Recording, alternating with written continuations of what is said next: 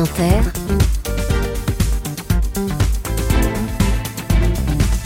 le 7-10. Et ma chère Léa, ce matin, vous recevez un animateur star de la télévision. Bonjour Nico Saliegas. Bonjour Léa Salam. Merci d'être avec nous ce matin. Si Avec vous joie. étiez un personnage historique et un défaut, vous seriez quoi Euh, deux réponses alors. Bah oui. Périclès, visiblement, premier citoyen d'Athènes, le premier parmi les égaux, celui qui dit à ses, euh, à ses citoyens, après euh, une défaite contre les Spartiates, c'est pas grave de perdre, ce qui compte c'est de se relever et de comprendre pourquoi. Périclès, pas mal. Mhm. Et un défaut Un défaut, euh, le pli euh, sur le jean 501 dans les années 80 qui est fait par la mère. Tu sais, la mère qui repasse ton jean 501, et tu vas à l'école avec un pli et c'est la honte. C'est horrible. Ah oui, c'est un immense défaut ça. Non, mais c'est genre d'avoir le mauvais pli en fait. D'avoir le mauvais pli. Ouais, ouais. Et ça vous, ça vous est arrivé dans la vraie vie d'avoir le mauvais pli? Bien sûr, la mauvaise posture, mais euh, vaut mieux le savoir parce que quand tu le sais pas, c'est le début de euh, la parodie, quoi. Nicolas vous a présenté comme l'animateur star de la télévision. Animateur, ça vous va comme métier, ça vous correspond, vous qui avez commencé comme reporter et journaliste? Euh, L'animateur, c'est anima, c'est l'âme, c'est l'être humain. Je me demande si c'est pas plus difficile d'animer aujourd'hui euh, que de faire son métier de journaliste, comme je l'ai fait à l'époque où je l'ai fait, parce qu'aujourd'hui il est encore différent. Tout cela évolue. Mais faire de l'humeur, créer du lien, c'est encore autre chose. Ce Et que c'est plus appris- difficile, vous dites aujourd'hui. D'une du- certaine façon, ce que j'ai appris, c'est que plus tu an- animes et plus tu es présent à l'antenne, moins il faut avoir les, les éléments de langage, l'éthique et la structure de l'animateur. C'est bonsoir, ça va? Ouais, il faut pas faire la salle. hein. Ça, vous avez gommé, quoi. Bah, avec le temps, avec le temps. Au départ, on veut prouver, après, on veut juste être. Ouais. Enfin, vous dites encore, c'est que du bonheur. C'est pas moi qui dis ça, c'est Patrick Sébastien.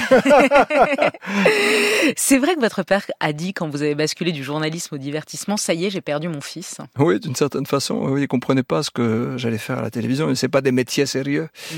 C'est des métiers où on danse sur un pied, il disait. Il n'y avait pas tort, hein, dans l'absolu. Il vous a dit aussi, votre père, euh, méfie-toi de la lumière, éloigne-la, elle va tout brûler chez toi. Ouais, il disait laisse-la sur le palier. Elle, elle- elle vous a brûlé, la lumière Elle a transformé en tous les cas. Déjà le regard des autres. Parfois, euh, il m'arrive de regarder la télévision et puis il y a une bande-annonce et je vois ma tête, je suis avec mes enfants et je dis c'est le monsieur de mon travail.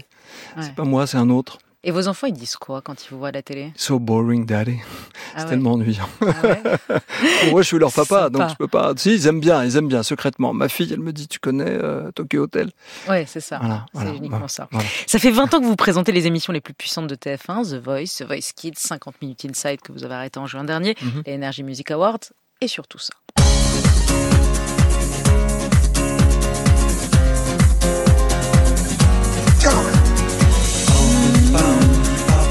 Si on m'avait dit que j'allais voir Léa Salamé danser sur le générique de la Starac, Nicolas, C'est fait je l'aurais pas cru. Et je danse. La Starac qui revient le samedi 4 novembre pour une nouvelle saison. Euh, la Star Academy, c'est l'émission qui vous a fait connaître du grand public il y a 20 ans, en Oh, 2001. plus de 20 ans. ouais. Il y a 23 ans, effectivement. Mm, mm. Euh, c'est l'émi- l'émission qui vous touche le plus, vous, dans votre carrière? Certainement parce que je suis arrivé comme un apprenti sorcier, je savais absolument pas ce que ça allait donner, je ne savais pas l'impact que ça allait avoir et puis surtout que ça allait changer ma vie. Je suis venu presque comme un touriste à Damary je me souviens, je venais de finir le 20h à Athènes. J'arrive à Paris, Oui, parce que vous avez présenté, pour ceux qui ne le savent pas, vous avez présenté, vous avez commencé effectivement journaliste, À Euronews, etc., et etc., voilà. à RFI. exact. Vous avez présenté le 20h Ici même, ouais. à, À Athènes. à Athènes Mhm. et euh, on vous balance, TF1 vous balance quasiment en vous ayant repéré sur l'émission de Christine C'est à l'époque, vous jouiez le grec de service, entre guillemets, mais je le dis avec, avec, euh, Ouais. avec le sourire. Oui, ça me fait rire. Euh, vous balance sur la Star, sur ce Mm. nouveau programme qui au début ne marche pas. Au début, ça marche pas du tout, et euh, je me demande si j'ai pas fait une erreur de casting, parce qu'en fait, j'arrive déjà, c'est le 11 septembre 2001, j'ai arrêté le 20h le, le 3 septembre. Je me dis, ah, je me suis planté, j'ai fait la plus grosse Ah oui. de ma vie, journalistiquement parlant. Oui. Et puis le truc ne prend pas, et puis finalement, ça change ma vie parce que j'apprends un autre métier. Alors, au bout d'un an, ça cartonne, on finit à 14 millions d'audience, mais le succès ne m'est pas attribué. Pourquoi? Parce que il est un peu vert, bon, ok, c'est pas grâce à lui, c'est le concept. C'est assez rare ça. hein. Donc il m'a fallu des années pour leur montrer que j'étais aussi un animateur. Quand je dis leur montrer, c'est à qui À qui À la fois au métier, à la fois au public, que c'était pas un hold-up, que je me suis pas retrouvé là par hasard. Ah, vous vous êtes senti euh, au début, euh, on disait. euh, Illégitime. Ah oui D'une certaine façon, oui. Ouais. J'étais trop journaliste pour les animateurs. Et puis plus tard, quand je me suis, quand je me suis euh, replongé dans le journalisme, j'étais trop animateur. J'ai toujours été dans un entre-deux-mondes. Mais en même temps, ça a créé un lien puissant. Et ça m'a fait découvrir ce qu'était aussi le public et le lien avec la France. Après dix ans de pause, TF1 a donc décidé de relancer l'émission la saison dernière. Ça aurait pu se planter, on aurait pu dire c'est un truc Mhm. réchauffé. Bon, ça a marché. Mhm. Euh, comment vous expliquez ça? Les gens euh, suivent quand on appuie sur le bouton nostalgie. Au fond, ils regardaient la Starac quand Ouais. ils avaient 20 ans, ils la regardent aujourd'hui à, à 40. C'est quoi qui marche? C'était plus que de la nostalgie. Au départ, on pensait qu'on allait jouer sur cette carte d'une certaine façon, un peu revival. Et puis, on s'est rendu compte que la nouvelle génération, les petites sœurs ou les enfants de ceux qui regardaient la Starac au début des années 2000, voulaient aussi leur Starac.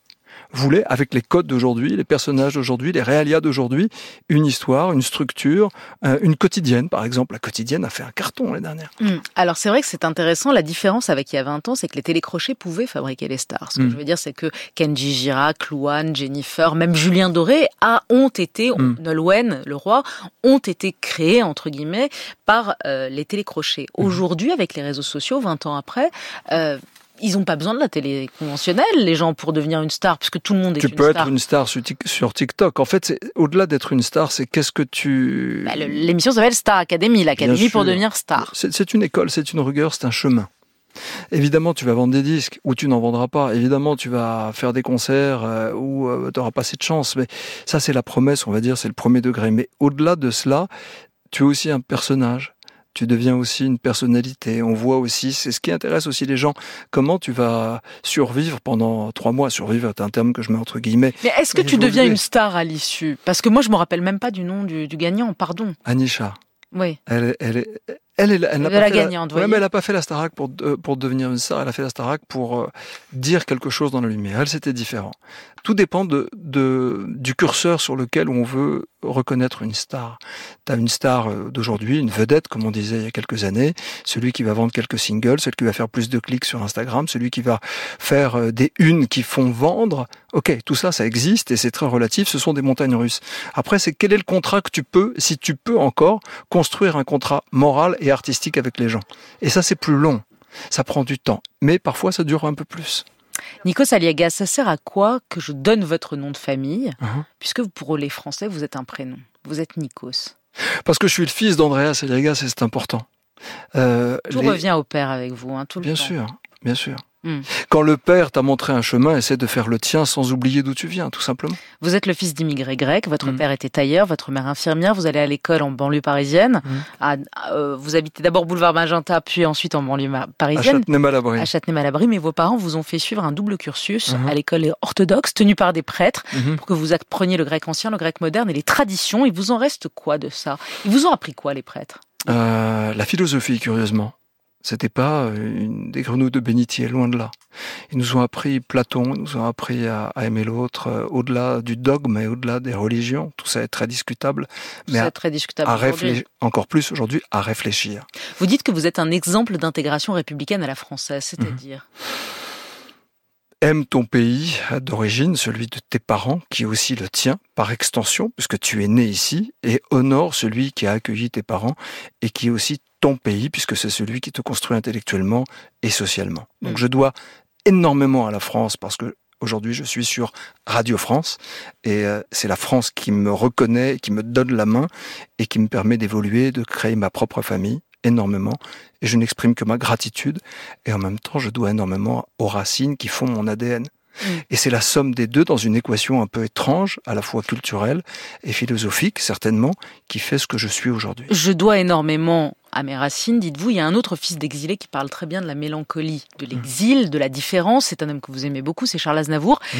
Et lui, il dit au fond que le fait de venir d'ailleurs, c'est ça qui a accroché le public. Je veux dire que quand on arrive d'ailleurs, ou quand on est, même si on est né sur place, mais la famille est venue d'ailleurs, on voit les choses différemment et peut-être qu'on apporte une espèce d'originalité différente, ce qui accroche le public. Est-ce qu'il n'a pas raison au fond? Est-ce que aussi votre succès, c'est le fait de venir d'ailleurs, d'avoir une espèce de petite originalité, comme il le dit? Il faut pas être trop original non plus, parce que sinon Ouais. ça clive, comme on dit en, en langage télé, qui plaît au public, qui accroche le public? On vient tous d'ailleurs, d'une façon ou d'une autre, d'un ailleurs social, d'un ailleurs euh, géographique. Ça dépasse le cadre des racines et du pays d'origine des parents. Il suffit qu'un Marseillais monte à Paris, il fait le Marseillais, il devient humoriste ou autre chose. Mais c'est pareil pour celui qui vient de Rouen, c'est pareil pour celui qui vient d'un autre pays. Ce qui compte, c'est d'arriver à créer du lien à, tendre la main d'une façon ou d'une autre et à se dire que finalement euh, qu'on s'appelle Nicolaos ou Nico Saliagas euh, ou qu'on présente la matinale sur France Inter qu'on s'appelle Nicolas bon on est allé euh, quasiment dans les mêmes écoles nos parents avaient quasiment les mêmes valeurs et, et on arrive à raconter une histoire pour donner aux autres la même envie de tenter leur chance. Ah bah, en l'occurrence, que vous appeliez Nicolas ou Nikos, pour vous deux, vous venez d'ailleurs. Oui, puis notre prénom signifie la victoire dans l'Antiquité. Mais, mais pas n'importe laquelle. laquelle. Nicolaos, c'est la victoire du peuple, Léa Salamé. Ah, ah, j'ai appris quelque chose. Il y a une chose qui marque tous les enfants d'exilés, c'est la mélancolie. La mélancolie qu'ils voient dans les yeux de leurs parents qui ont perdu leur pays d'une certaine manière. Cette mélancolie, c'est telle que vous allez chercher dans les yeux de tous ceux que vous photographiez partout mm. dans le monde, euh, en Grèce, à Cuba, ou ici en bas de la maison de la radio, parce que vous êtes un taré, il faut le savoir, de vous vous baladez tout le temps avec votre appareil photo et vous shootez tout le temps tout le monde. C'est vraiment obsessionnel chez vous. D'ailleurs, vous exposez vos photos jusqu'au 7 janvier à l'abbaye de Jumièges, mhm. euh, une exposition qui s'appelle le spleen d'Ulysse. Et vous dites, j'ai pas appelé cette exposition le spleen d'Ulysse pour rien. Je suis hantée par la question du temps qui passe. Oui, je vois comme tout le monde les années filer avec inquiétude. Ça vous empêche de dormir le temps qui passe? C'est pas le miroir de, Dorian Gray qui veut rester jeune toute sa vie. Non, c'est de, de ne pas avoir reconnu ce qui avait du sens dans le chemin. Le temps qui passe, c'est pas pour moi une ligne, on va dire, temporelle. C'est un temps qui est à la fois un temps intérieur, qui est à la fois un temps psychologique. Regardez où on est aujourd'hui. Dans 10, 20 ans, 30 ans, ce seront d'autres personnes qui raconteront d'autres histoires, mais finalement toujours dans le même, dans une même boucle temporelle. Hmm. Donc tant que tu es là, n'oublie pas d'où tu viens pour savourer le moment présent aujourd'hui. Mais vous y arrivez à savourer le moment présent Oui, j'y arrive. J'y arrive, mais cela ne fait pas de moi quelqu'un euh, euh, de triste. Au contraire, regardez. Bonsoir à tous. Nous sommes en direct oui, ce mais est-ce que vous n'êtes pas, est-ce que vous êtes celui que vous êtes sur les plateaux de télé en vrai? Est-ce que vous n'êtes pas Moi, je vous connais pas en vrai, donc euh, c'est vrai, on se connaît, on se connaît pas. On s'est croisés on se sur les, plateaux de télé où vous avez le sourire, où vous êtes mm. sympa, etc. Mais est-ce qu'au fond, je me suis toujours demandé si vous n'avez pas une, phase très mélancolique en vous dans, quand les lumières sont éteintes? Alors je ne sais pas si c'est de la mélancolie, mais en tout cas c'est une douceur et peut-être une compassion pour le passage de, de l'existence. Quand je vois des gamins, par exemple, arriver avec euh, leur mère dans les coulisses ou leur père dans les coulisses de la Star Academy, avec ces étoiles dans les yeux, ben, je les connais. Cette attente, ça va peut-être changer ma vie maintenant, je l'ai eu aussi. Et vous l'avez vu dans les yeux de vos parents Exact. Quand, quand ils vous ont vu au début, euh, quand ils vous ont vu interroger le président de la République. Oui, ou ma première télé, ma mère disait Est-ce que je te vois à la télé, je peux mourir demain? J'ai maman, non, arrête parce que je vais en faire beaucoup. voilà, donc c'est comme ça. Mais non, c'est-à-dire il ne faut pas être dans une joie, on va dire, de l'autophage. Vous vous souvenez dans la mythologie grecque, dans, l'Odyssée, quand tu manges le lotus, enfin le, fruit interdit, tu, tu, oublies. Or, cette amnésie, on va dire, est aussi la perte de ton identité. Ne pas oublier, ça ne veut pas dire qu'on est nostalgique, ça veut dire qu'on arrive à avoir la bonne distance entre ce que l'on croit être, ce que l'on voudrait et ce que l'on a été. Mais la vieillesse, Hmm. Ça vous angoisse Non. Tout simplement de perdre sa jeunesse, de ne plus être jeune. De perdre mes cheveux peut-être, mais ma jeunesse non. Parce que vous êtes toujours jeune. 54 ans, en même temps, je ne peux pas être le même gars à la télé qu'à mes débuts il y, a, il y a plus de 20 ans ou il y a 30 ans, sinon ce serait parodique. Ça, ça m'angoisse. La peur de la mort, vous l'avez? Je n'ai pas peur de la mort parce que elle fait pas. C'est la seule certitude. J'ai peur d'oublier de vivre. Hmm. Et vous pensez qu'il y a quelque chose après? Bien sûr.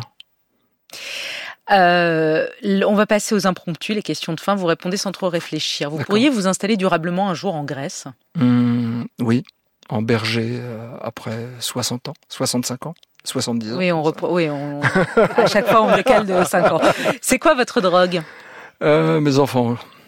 Oh là là là là, là vous avez une réponse de l'animateur de TF1. Non mais c'est vrai.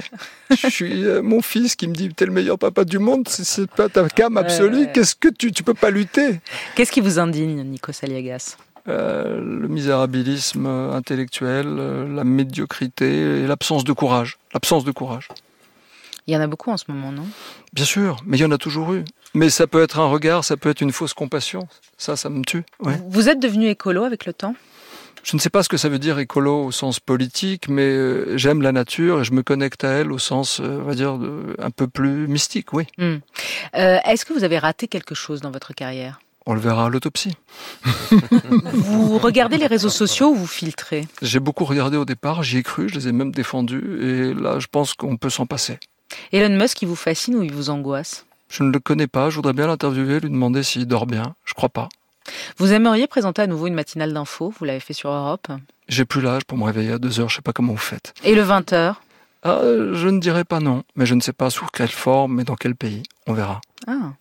L'argent fait-il le bonheur, Nico On, on a le scoop déjà. Oui, on je a le scoop. Je la le vois 20. déjà, je la vois. là. Allez, putaclic, on y va. Gala.fr, je veux. Nico Salé, merci. On les connaît. hein. On les embrasse. L'argent fait-il le bonheur? Ce gars-là, ouais, l'argent, euh, il fait pas le bonheur, mais en même temps, il peut éviter quelques malheurs. Starac ou The Voice? Les deux. Ah, Ah bah oui, je vais pas répondre. Bah, c'est vrai, en plus les deux. C'est pas sinon on avait le deuxième scoop. Il préfère la Voice. Camille Combal ou Cyril Ferraud Ah, bah, je, je connais pas bien Cyril, j'aime bien Camille, mais bon voilà. Jean-Pierre Pernaut ou Jean-Pierre Foucault? Paix à son âme à Jean-Pierre Pernaut et euh, vive Jean-Pierre Foucault. Michel Drucker ou Jean-Pierre Pernaut Ah, je- Michel Drucker, c'est mon pote, et bon, parlons pas des absents, hein, parlons des vivants, et euh, voilà. Alors Michel Drucker. Michel Drucker. La future matinale de TF1 avec Bruce Toussaint ou Télématin avec Thomas Soto? Ah, ça, c'est une question. Ah, je savais, c'était ma Joker, question piège. Joker. Bon, Soto, c'est mon pote, vous le savez. Enfin, Ouais. euh, vous, vous le savez, en tout cas, Léa. Mhm. Et euh, j'ai travaillé, évidemment, avec Bruce, et je vous souhaite bonne chance, et on sera là pour le soutenir. Voilà. Donc il regardera Télématin avec Thomas Soto. Non, non, pas dit vous ça, qui prenez tout le monde en photo, par qui rêveriez-vous d'être prise en photo? Euh, Salgado, Liberté, égalité, fraternité, vous choisissez quoi? Fraternité. Nico Saliagas, la Starac qui revient, c'est samedi 4 novembre et c'est parti pour trois mois. Belle journée à vous. Merci à vous aussi, merci Léa.